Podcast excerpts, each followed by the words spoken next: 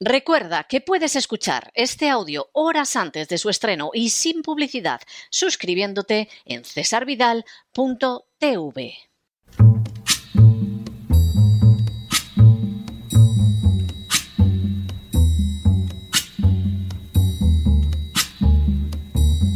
La voz con César Vidal, desde el exilio.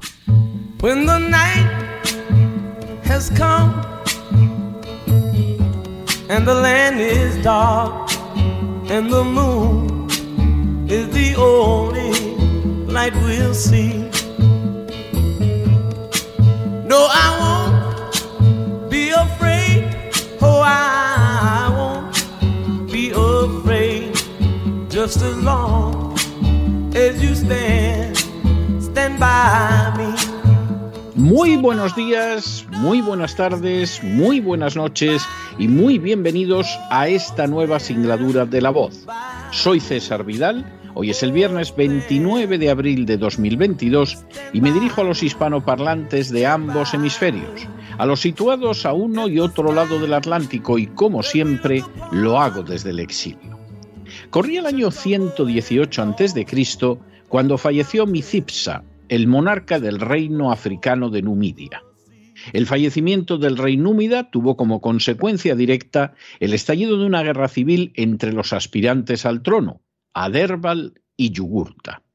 De manera bien reveladora, Aderbal marchó a Roma para conseguir el apoyo de la poderosa república, mientras Yugurta se ocupaba de controlar el territorio númida. Inicialmente pareció que Aderbal obtendría el apoyo romano, pero la llegada de sustanciosos sobornos de Yugurta destinados a senadores y políticos de Roma le permitieron muy pronto imponerse sobre su rival. Así, Aderbal no solo no consiguió ser reconocido como heredero del difunto Micipsa, sino que tuvo que aceptar que Numidia se dividiera en dos, entregándole una parte a Yugurta. Llegó entonces Yugurta a una conclusión que expresaría de la siguiente manera. Urben venalen et mature perituram siem toren invenerit, lo que podría traducirse como que Roma era una ciudad venal y más que dispuesta a desaparecer con tal de que encontrara un comprador. En otras palabras, el sistema romano se había corrompido hasta el extremo de que todo se compraba y vendía, y si alguien con suficiente dinero hubiera deseado comprar a la misma Roma, ésta habría desaparecido. No se trataba sin duda de un caso excepcional. Cuando un sistema político permite que todo se compre y se venda, incluida la integridad de los que lo rigen, su final puede producirse en cualquier momento. En las últimas horas hemos tenido nuevas noticias de la corrupción que corroe desde hace mucho tiempo el sistema político español. Sin ánimo de ser exhaustivos, los hechos son los siguientes.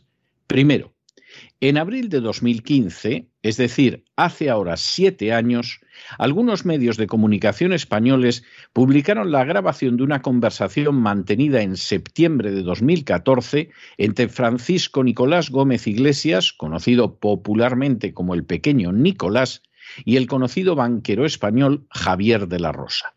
Segundo, según la información proporcionada por los medios de comunicación, Francisco Nicolás Gómez Iglesias se había presentado a De la Rosa como un enviado de la vicepresidencia del gobierno de la que dependía entonces el Centro Nacional de Inteligencia. Y ambos mantuvieron una conversación que fue grabada en el Hotel Melía Castilla de Madrid. Tercero, la grabación de la conversación fue posteriormente incautada al ser detenido por la Policía Nacional Gómez Iglesias un mes después.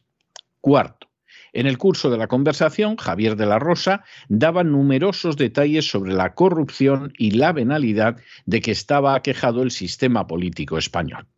Quinto, Así, Javier de la Rosa reveló que distintas entidades bancarias, entre las que se encontraban Banesto, el Banco Central y Kio, entregaban notables sumas de dinero al Partido Nacionalista Catalán Convergencia, por entonces presidido por Jordi Pujol y teniendo como tesorero a Miquel Roca, para que ese Partido Nacionalista Catalán frenara el independentismo en Cataluña. Sexto, De la Rosa señaló que entre los años 1980 y 1995, él mismo había entregado en el despacho del presidente de Cataluña, Jordi Pujol, dinero y cheques por valor de 4.500 millones de pesetas procedentes de sociedades, una cifra que equivaldría a unos 27 millones de euros en la actualidad. Séptimo, Jordi Pujol se habría beneficiado personalmente de esos sobornos, ya que, según afirmó De la Rosa, le llevaba por la noche el dinero en efectivo a su despacho. Lo bajaba por la puerta de atrás, como pone en el informe, por una escalerilla al coche y le metía los cheques en los bolsillos delante de Alavedra, por ejemplo cientos y cientos y cientos, hasta sumar 1.400 millones para él personalmente, al margen de otros 4.500 más para Convergencia. Octavo. Según de la Rosa, con la protección de los mozos de escuadra, la Policía Autonómica de Cataluña, el presidente de Cataluña, Jordi Pujol, entregaba en Madrid dinero a Arturo Fasana, un broker que más tarde estaría implicado en varios casos de corrupción y que blanqueaba el dinero de Francisco Correa Sánchez, cabecilla del caso Gürtel, una red de corrupción política vinculada al Partido Popular. Noveno. Según declaró también de la Rosa en la conversación grabada, Fasana guardaba también 300 millones pertenecientes al entonces rey de España, Juan Carlos I. Décimo.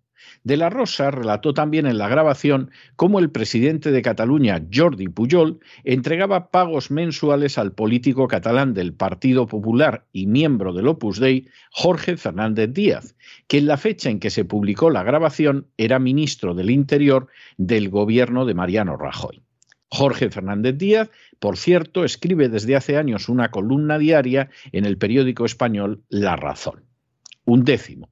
Según de la Rosa, la familia Puyol tenía un patrimonio oculto en aquel entonces de entre 130 y 180 millones de euros.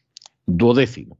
De la Rosa se refirió también al caso Kio, protagonizado por una filial del Kuwait Investment Authority, el Fondo Soberano de Inversión de Kuwait, señalando la implicación del rey Juan Carlos.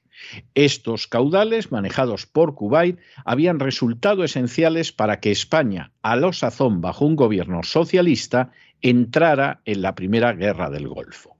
Décimo tercero. De la Rosa también señaló en la conversación que la verdadera razón de la inhabilitación años atrás del juez Baltasar Garzón se había debido a que había descubierto de forma totalmente casual la implicación del rey en casos de corrupción. Décimo cuarto. Así, según las propias palabras de Javier de la Rosa, todo esto es un círculo que si se explica todo, explota todo, incluido el rey. A Garzón se lo cargaron por esto, no por nada más, y lo sabrá tu vicepresidenta mejor que yo. Se fue a por él a través de Peláez porque Garzón había tocado sin querer una tecla como un elefante en una cacharrería y había entrado en la cuenta de soleado, que es una cuenta genérica no específica. Es una cuenta de paso por la cual ha pasado toda España, todos los catalanes, todos los de Madrid. Pidió a la Fiscalía que bloqueara todas sus cuentas y ahí está el dinero de este, del rey, de los Puyol, de Agag. Décimo quinto. El citado Agag que según de la Rosa recibía dinero, no era otro que el yerno de José María Aznar, antiguo presidente del gobierno español. Décimo sexto. Javier de la Rosa también señaló que tanto el antiguo presidente Aznar como el antiguo ministro de Economía y director del Fondo Monetario Internacional, Rodrigo Rato, desviaban dinero a cuentas suizas procedentes de cuentas del banco Seguribank. Décimo séptimo. Al respecto, de la Rosa afirmó textualmente lo enviaban a una cuenta mía en Suiza. Del Partido Popular se llevaban el dinero Aznar y Rato, de aquí, de la sucursal del Seguribank, y me hicieron hacer vídeos de esos, porque no se lo creían. Iban a las ocho y media de la mañana Rato, su hermano Aznar, a coger maletas con efectivo. Décimo octavo. De la Rosa señaló además que durante las privatizaciones de las grandes empresas del Estado, llevadas a cabo por el Partido Socialista entre la década de 1980 y 1990, el rey obtuvo paquetes de acciones de Endesa, Ence, Abengoa, Telefónica y Repsol. Décimo noveno. De la Rosa también señaló que había recibido dinero de Emilio Botín, antiguo presidente del Banco Santander, y que toda esta información se podía demostrar gracias a documentación que obraba en poder del diario americano The New York Times. Y vigésimo, al respecto de la Rosa afirmaba que para desmentir la veracidad de la información del New York Times, Juan Carlos había visitado la redacción de ese periódico en septiembre de 2012, aunque la visita fue vendida por los medios de comunicación como un intento del rey de mejorar la imagen de España.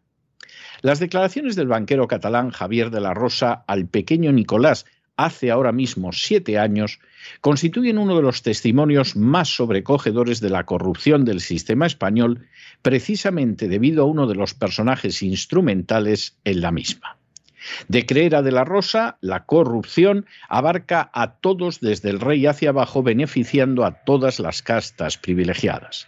La banca colaboraba en la corrupción generosamente para lograr sus objetivos, como por ejemplo que el Partido Nacionalista Catalán más importante impidiera la independencia de Cataluña. La derecha, con la colaboración clara de miembros del Opus Dei, participaba también de esa corrupción, recibiendo sumas millonarias y ocupándose de ponerlas a buen recaudo en el extranjero. La izquierda no se había quedado a la zaga con esa corrupción y de hecho había aprovechado las grandes privatizaciones de empresas públicas en los años 80 y 90 para lucrarse escandalosamente. Tanto la izquierda como la derecha habían aceptado dinero de Kuwait para meter a España en una guerra que no la afectaba y que en absoluto tenía que ver con los intereses nacionales. Y, por supuesto, ni la agencia tributaria, ni la Administración de Justicia, ni la misma policía habían hecho nada para evitar la corrupción descomunal, sino que de hecho era obvio que al menos en algunos casos se habían ocupado incluso de proteger a los corruptos. De hecho, de creer a De la Rosa, la caída del juez Garzón no vino motivada por sus desaguisados judiciales, sino por el hecho de que, sin saber lo que hacía, bloqueó una cuenta en la que depositaban dinero cargos corruptos que incluían al rey, al presidente de Cataluña, Jordi Pujol, y a políticos de la izquierda y de la derecha. Todo el relato resulta de enorme gravedad, pero existen tres aspectos que aún se presentan como más inquietantes a siete años de distancia. El primero es que ninguno de los personajes mencionados por Tela Rosa ha pagado por la corrupción en la que presuntamente estaban incursos. Ciertamente, alguno de manera prácticamente aislada se ha visto incomodado por tener que presentar declaración ante un juez. Pero ni el rey, ni la familia Puyol, ni los políticos de izquierdas y de derechas, ni la banca que estuvieron implicados en estas tramas han sufrido procesamiento o condena. Solo el juez Garzón pagó con la inhabilitación no sus discutibles acciones judiciales de años, sino el bloquear una cuenta por la que pasaba el dinero de la corrupción. El segundo es que las instituciones no parecen haber estado ni de lejos a la altura de la situación. De la agencia tributaria se sabe que ha cubierto casos de corrupción como el que afectaba a la infanta Cristina y a su esposo Iñaki Urdangarín. Y también se sabe que ayudó descaradamente a Puyol dejando prescribir sus delitos fiscales. Sin embargo, no parece haber mostrado más interés en perseguir la corrupción que en protegerla que los jueces y el legislativo hayan hecho lo posible y lo imposible para que el rey Juan Carlos no fuera juzgado, o que los mozos de escuadra protegieran a Puyol mientras recibía el dinero de la corrupción, no parece que sean hechos que mejoren el panorama general. Finalmente, el tercero es que nada parece indicar que esos mecanismos de corrupción hayan desaparecido. Por el contrario, existen poderosos indicios de que se han fortalecido y si antaño casi todo el arco parlamentario aplaudió la entrada de España en la guerra del Golfo, ahora todo el arco parlamentario, sin excepciones, ha aplaudido como un coro de focas al liberticida Zelensky, responsable de cerrar televisiones, de ilegalizar 11 partidos políticos y de encarcelar al principal dirigente de la oposición. Una vez más, se ha entrado en una guerra no porque afectara a los intereses de España, sino porque convenía a sus más que corruptas castas privilegiadas a las órdenes de poderes extranjeros. Como señaló Yugurta de la Roma del siglo II a.C., España parece haberse convertido, al menos en lo que a sus clases dirigentes se refiere, en un lugar que podría venirse abajo simplemente con que apareciera alguien dispuesto a terminar de comprarlo. Desgraciadamente, y a diferencia de aquella Roma que acabó sumida en un siglo de guerras civiles, nada lleva a pensar que la España actual no haya terminado ya en manos de compradores. De hecho, este mes se han cumplido siete años de las revelaciones del banquero Javier de la Rosa y las furcias mediáticas han guardado el más que esperable y comprensible silencio mortal. Pero no se dejen llevar por el desánimo o la frustración. Y es que a pesar de que los poderosos muchas veces parecen gigantes, es solo porque se les contempla de rodillas, y ya va siendo hora de ponerse en pie. Mientras tanto, en el tiempo que han necesitado ustedes para escuchar este editorial, la deuda pública española ha aumentado en más de 7 millones de euros. Y una parte muy importante ha sido para pagar los salarios de aquellos funcionarios que tuvieron que perseguir la inmensa corrupción y que no lo hicieron e incluso la protegieron. Muy buenos días, muy buenas tardes, muy buenas noches. Les ha hablado César Vidal desde el exilio. Que Dios los bendiga.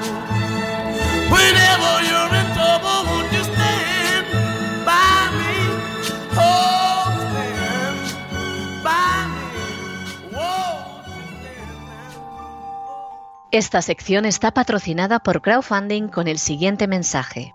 Nuestro Señor Jesucristo, el único Dios verdadero, es misericordioso y nuestro Salvador.